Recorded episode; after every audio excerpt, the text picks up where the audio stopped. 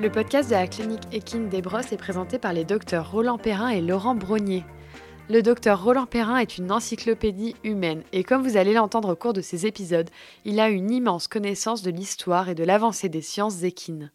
Et pour cause, le docteur Perrin est diplômé de l'ECVS, l'European College of Veterinary Surgeons. Il a par ailleurs formé d'autres membres de cette école en tant que superviseur dans le cadre de leur résidana. Il a également fait partie du board et du Public Relations Committee and Scientific Committee de l'ECVS. Au cours de sa carrière, il a eu l'occasion de présenter de nombreuses conférences, tant en France qu'à l'étranger. Il est à l'origine de très nombreuses publications scientifiques, de nouvelles techniques chirurgicales sur le cheval de sport et participe activement au pôle de recherche de la clinique équine des Brosses. Actuellement, le docteur Perrin est membre titulaire de l'Académie vétérinaire de France. Le second vétérinaire associé de la clinique équine des Brosses, le docteur Laurent Brognier, est quant à lui diplômé de l'École nationale vétérinaire de Lyon et a rejoint la clinique des Brosses en 2003. Actuellement, il est le responsable du secteur imagerie de la clinique où il contribue au développement de l'IRM. Il est membre actif de la commission équine de la SNGTV, Société nationale des groupements techniques vétérinaires, où il propose chaque année plusieurs formations, la plupart orientées orthopédie. Aujourd'hui, Laurent suit régulièrement la progression et l'évolution de nombreux chevaux de haut niveau. Dans cette mini-série de podcasts, vous aurez l'occasion d'entendre ces deux scientifiques parler de sujets ciblés, chacun décliné en trois épisodes. Dans ce deuxième épisode, les docteurs Laurent Brognier et Roland Perrin poursuivent le sujet de la podologie et de l'entretien du pied chez le cheval de sport. Vaste sujet, et on peut le dire, dans l'air du temps. Comment détecter une pathologie du pied et quel est l'impact du travail sur les pieds du cheval de sport? Voici les questions auxquelles ces deux vétérinaires de la clinique équine des Brosses vont tenter de répondre. Ce podcast est une production Éclat Agency. Bonne écoute. Bonjour à tous. Donc euh, maintenant qu'on a introduit nos trois organes qui constituent notre pied, il va falloir, euh, grâce à notre examen clinique, qu'on s'oriente vers les différents organes. Donc on a plusieurs choses pour travailler. La première, c'est palpation, observation. Il ne faut jamais oublier que la première chose du clinicien va être de palper ses membres, d'observer la forme de la boîte cornée, les éventuelles déformations du pied, et souvent on peut détecter des anomalies de ce point de vue-là. Par exemple, ne serait-ce qu'un cheval qui a un pied chaud peut nous orienter sur une inflammation du pied, qui peut être pour le coup aiguë, et donc peut-être être le signe d'un abcès de pied. Avec euh, notre observation, on peut aussi observer des fissures dans la boîte cornée, on peut trouver une déformation de la boîte cornée, on peut trouver une déformation au niveau de la couronne qui peut signifier une inflammation de l'articulation qui entraîne une augmentation du liquide synovial au sein de l'articulation et donc une déformation au niveau de la couronne c'est des premières observations qui ne vont pas être forcément hyper spécifiques d'une pathologie, mais qui va nous permettre, en accumulant progressivement ces petites informations, de s'orienter dans une pathologie ou dans une autre. Une fois que ces observations simples, faites avec nos mains et nos yeux, ont pu être faites, on va utiliser différents outils qui vont nous permettre de cibler plus l'origine d'une éventuelle douleur. Et le premier instrument qu'on utilise, c'est la pince exploratrice. La pince exploratrice, on va s'intéresser un petit peu à elle car elle est vraiment fondamentale. Nous, à la clinique, on a l'habitude d'utiliser deux pinces différentes parce qu'elles ont deux fonctions totalement différentes. La première est vraiment la pince que tout le monde connaît, qui est une grande pince avec des grands manches que le maréchal utilise et qui a pour but de serrer la paroi et la sole. L'objectif être de mettre en évidence un point douloureux très localisé au niveau de la sole ou de la paroi. C'est vraiment la pince qui est utilisée pour la recherche d'un abcès de pied ou d'une inflammation très localisée du podophile. Ensuite, on a une autre pince qui est dite, nous, qu'on appelle la pince à crémaillère, qui va nous permettre de comprimer les talons ensemble. Et cette pince, grâce à cette crémaillère, va nous permettre d'exercer une force relativement importante que nous, on considère importante, mais qu'on va tout à fait relativiser par rapport à ce que le cheval est capable de mettre comme pression sur le pied lorsqu'il est au galop ou quand il réceptionne un obstacle. Et le but va être de comprimer le pied en rapprochant les talons entre eux. Et on va observer si le cheval accepte ou pas cette compression. Un cheval doit, normalement, supporter cette compression. Un être humain normalement constitué n'arrive pas à lui créer une douleur. Si le cheval réagit, c'est que cette notion de compression au sein du pied lui fait mal. Alors pour l'instant, on n'a que la notion de compression. On sait juste que cette compression dans le pied est douloureuse, mais on ne sait pas encore exactement qu'est-ce qui va faire mal. Mais il ne faut pas le négliger. Après l'utilisation des pinces qui nous ont permis de mettre en évidence une éventuelle sensibilité de la paroi ou du podophile au niveau du pied, on a un autre outil qui est la planche. La planche est un test que euh, les gens ont l'habitude d'observer euh, lors des visites d'achat, mais qui est vraiment très utile lorsqu'on fait un examen orthopédique sur cheval, car il va entraîner une action très précise sur le pied. Lorsqu'on fait un test à la planche, on entraîne une traction du tendon fléchisseur profond, qui entraîne par réflexe une augmentation de la pression sur l'os naviculaire et même sur l'articulation du pied. Normalement, sur un cheval sain, le cheval supporte très bien le fait de monter la planche parce qu'il supporte cette traction qui est effectuée par le tendon. On a pu démontrer par des études reliant l'IRM et les examens cliniques que lorsqu'on a un test à la planche positif, on peut facilement orienter notre diagnostic vers une sensibilité de l'os naviculaire. Le test contraire au test à la planche va être le test de flexion, qui pour lui va entraîner une contrainte dans l'autre sens. Et là, la contrainte ne va plus s'exercer sur le tendon fléchisseur profond et sur l'os naviculaire, mais on va observer plutôt une contrainte sur l'articulation. Cette flexion doit être effectuée de manière passive et va nous permettre d'observer à quel moment le cheval va réagir à une éventuelle douleur en cas de flexion un cheval en bonne santé supporte largement la flexion réalisée par un homme de manière tout à fait normale. Vous voyez qu'on peut déjà donc faire beaucoup d'examens sans avoir quitté le box, en observant notre cheval et faisant quelques tests sur ses membres et en particulier sur son pied. Suite à ça, on va observer le cheval en mouvement qui va nous réorienter vers un éventuel problème de locomotion. Pour cela, il est quand même toujours plus simple de commencer par observer notre cheval au pas, car l'allure est plus lente et le cheval va progressivement mettre de la charge sur chaque membre. Et le pas est une allure à quatre temps, puisque chaque membre pose chacun son tour au sol. L'examen au pas est fondamental et il doit être effectué aussi bien en ligne droite que lorsque le cheval tourne, car autant le cheval va très facilement faire de la ligne droite, autant dès que le cheval va devoir tourner, il va y avoir des tensions qui vont s'effectuer sur le pied par un système mis en évidence par le professeur Denoy, notion de collatéromotion, qui entraîne une contrainte au niveau de l'articulation et de l'os naviculaire dès que le cheval tourne, afin que le pied puisse s'adapter au sol et à la charge qui est mise par le poids du cheval. Ces observations au pas peuvent être faites par chacun d'entre nous qu'elles sont relativement simples, le mouvement étant lent et bien fluide par le cheval. Ensuite, on va passer au mouvement au trot, qui là est beaucoup plus compliqué à observer, mais on va l'observer d'abord en ligne droite, où souvent, lorsqu'on a des problèmes de pied, le cheval arrive globalement à bien gérer son problème et trotte relativement bien en ligne droite. Ensuite, on va mettre le cheval en cercle et cela va accentuer les observations faites préalablement au pas. Il est possible d'effectuer l'examen sur un cercle, sur le dur, mais non glissant, de manière à ce que le cheval puisse être à l'aise au trot. Les contraintes sont accentuées par rapport à faire le même cercle dans un terrain mou, car le pied va être contraint par le sol et ne pourra pas s'enfoncer, contrairement au sable. Cela augmente donc les charges au niveau de l'articulation du pied et va peut-être nous permettre de nous orienter vers les insuffisances d'organes plutôt au niveau de l'articulation.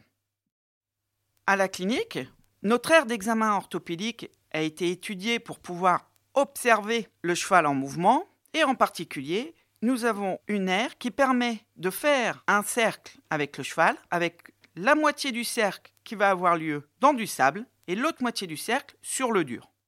L'intérêt de cette situation, c'est que le cheval ne pourra pas s'adapter au terrain, il va pas avoir le temps de se réajuster et il va donc plus facilement se mettre à être irrégulier ou boiteux en passant d'un terrain à l'autre terrain. Cet exercice est assez spécifique d'une pathologie de pied et très utile pour le diagnostic. Une fois l'ensemble de ces observations effectuées, au pas et au trot, elles peuvent être aussi être effectuées au galop, mais dans le cadre de pathologie de pied, cela apporte un peu moins d'informations.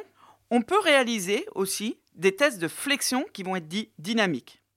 Donc on va entraîner une flexion sur l'articulation du pied en particulier pendant une minute et observer quelle est la réaction du cheval à ce moment-là lorsqu'il va repartir au trot.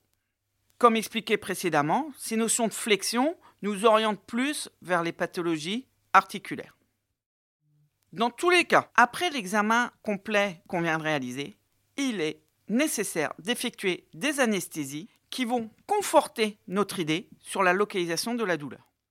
L'intérêt d'une anesthésie dite sémiologique va être d'anesthésier un organe en particulier et d'observer une éventuelle modification de la locomotion du cheval. Si l'organe anesthésié est responsable du problème rencontré par le cheval, le cheval doit redevenir 100% normal. Seules les anesthésies nous permettent de localiser avec précision l'origine de la boiterie. En fonction des différentes pathologies rencontrées, les anesthésies sont plus ou moins faciles à réaliser. De manière classique, une anesthésie sémiologique digitale distale. Digital, ça veut dire pied, distal, ça veut dire en bas. Donc, très près de la boîte cornée, réalisée sur les nerfs qui innervent le pied. Si cette anesthésie fonctionne vite, on s'oriente vers une pathologie de l'arrière du pied et, le plus souvent, vers une pathologie de l'os naviculaire et de ses ligaments, voire du tendon fléchisseur profond. Lorsque l'anesthésie est plus dure à réaliser, nécessite de faire tout le tour du pied pour entraîner une réaction positive, on s'oriente plus vers une pathologie du podophile et de la boîte cornée en général. Le cas le plus classique, c'est l'abcès de pied qui est très difficile à anesthésier. Donc on vient de finir toute la sémiologie. Sémiologie, c'est l'examen clinique. Donc tout l'examen clinique du pied qui nous permet de conduire à un, diagnostic, soit, d'un organe ou d'un autre. Et souvent, souvent, les cavaliers nous posent la question, mais quel est l'impact du travail sur les pieds des chevaux? Euh, Pourquoi j'abîme mon cheval au niveau du pied? Comment je peux faire pour prévenir et qu'il ne soit pas abîmé au niveau du pied? Eh bien moi je dirais c'est le contraire. C'est le contraire. Le problème, c'est quel est l'impact du pied sur la performance sportive?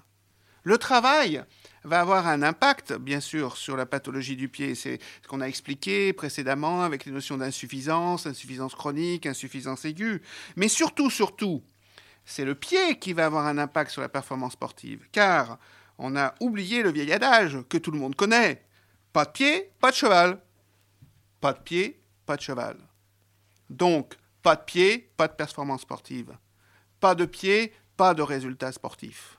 D'où la question qu'il faut se poser, c'est pourquoi le pied a tant d'importance dans la locomotion du cheval? Et finalement, quand on pense des insuffisances chroniques aiguës, finalement un pied douloureux est presque une insuffisance aiguë puisqu'il empêche la locomotion, il empêche la performance sportive. Tout ça, j'arrive à la fin de ma carrière. Début de carrière, on vous dit tout de suite, eh, rappelez-vous, euh, pas de pied, pas de cheval, hein, pas de pied, pas de cheval. Et puis vous dites oui, oui, oui, oui, oui, oui, oui, oui. Et puis ensuite vous traitez des dorsagies, vous traitez des crassets, vous traitez des, des blablabla, enfin vous traitez beaucoup de choses. Et finalement, moi j'en arrive à la fin de ma carrière, et ben oui, c'est bien vrai, hein, pas de pied, pas de cheval. Et donc je me suis posé la question, qui c'est qui a dit ça en premier? Eh ben, c'est très difficile. Il y a peut-être des gens qui sont savants dans nos éditeurs qui sauront nous le dire, mais moi j'ai trouvé un monsieur Bridge, Jérémia Bridge, qui se prétendait maréchal et anatomiste. Il était en 1752 et il a même fait un essai qu'il a appelé No Foot, No Horse. No Foot, No Horse. Un essai sur l'anatomie du pied, le pied en rapport avec ce si noble animal qu'est le cheval. Et puis il y a un autre monsieur qui a recommencé à parler de ça, c'est Brassy Clark. Alors Brassy Clark, c'est un monsieur vétérinaire très important qui vivait en Angleterre à la fin du 19e siècle, enfin mi-19e siècle, et qui a remis cet adage sur le terrain.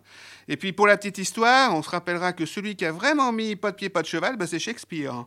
C'est Shakespeare dans le Roi Lear. C'est bizarre, hein? Donc comme quoi un adage pas de pied, pas de cheval a été transmis par les hommes de chevaux de génération en génération jusqu'on arrive, nous, très savants au XXIe siècle, à l'oublier. C'est grave. On ne doit pas oublier que le pied est très important pour la performance sportive et pour la locomotion du cheval, et qu'un cheval qui a mal au pied, eh ben, le pauvre petit biquet, il vit une vie d'enfer. Une autre chose qui est importante, toujours dans cette idée quel est l'impact du travail sur la compétition sur les pieds du cheval, et dans l'idée que c'est le contraire, c'est que quand on regarde un petit pied de poulain et qu'on regarde un pied d'un cheval qui a 15 ans, vous ne pouvez pas associer le petit pied du poulain et le cheval de 15 ans. En fait, le pied est la partie du corps du cheval qui va le plus évoluer durant toute la vie du cheval. Donc d'un petit pied tout petit de poulain qui ressemble à rien, jusqu'à un gros pied d'un cheval de 10 ans ou 12 ans qui fait de la compétition sportive de haut niveau, ça n'a rien à voir. C'est un des endroits qui va bouger le plus, qui va évoluer le plus. Donc pourquoi il va évoluer? Pas la génétique. La génétique influe sur la forme du pied. On sait très bien que des pieds de chevaux arabes sont des petits pieds petits et serrés, alors que le camarguais a des gros pieds tout plats il va y avoir la croissance du poulain, il va y avoir l'exercice qu'on va lui faire euh, faire, il va y avoir toutes les autres pathologies qui vont limiter les contraintes et les forces qui sont appuyées sur le pied. Et il y a quelque chose qui est très très dur à imaginer, mais une fois qu'on l'a imaginé, c'est facile à comprendre. Quand le pied pousse, le cheval a le pied par terre. Donc en fait, quand le pied pousse, il soulève le cheval.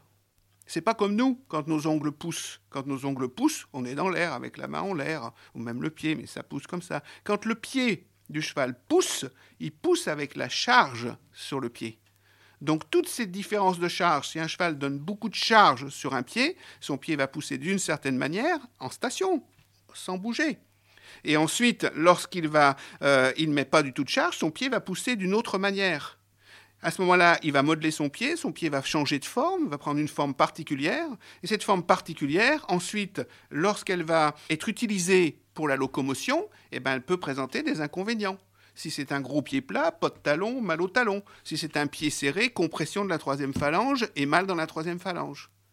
Donc le fait de prendre le problème à l'envers et de se dire c'est l'impact du pied sur la performance sportive, ça nous permet de bien comprendre la forme du pied, comment il est, qu'est-ce qui s'est passé, d'essayer de faire une enquête un peu comme Sherlock Holmes en disant mais pourquoi ce pied est arrivé comme ça? Qu'est-ce qui s'est passé? Comment peut-on changer ou réverser ou remettre dans l'autre sens pour que ça redevienne normal?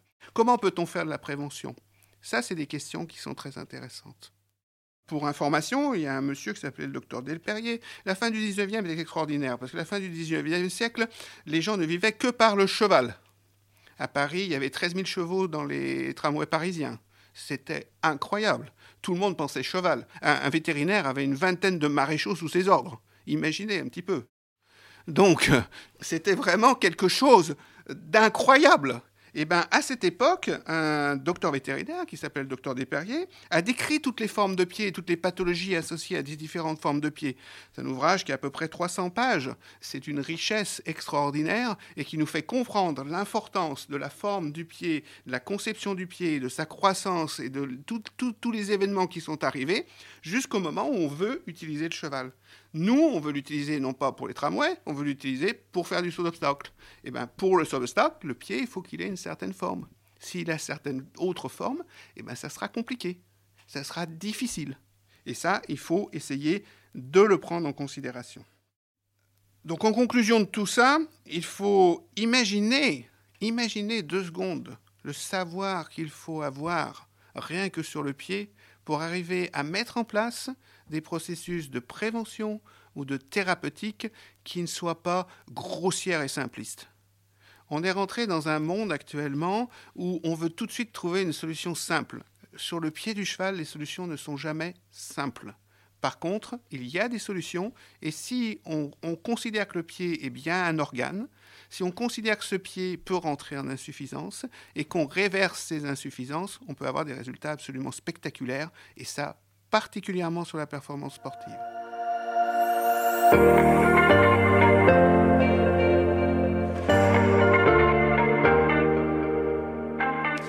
Vous venez d'écouter le podcast de la clinique des Brosses.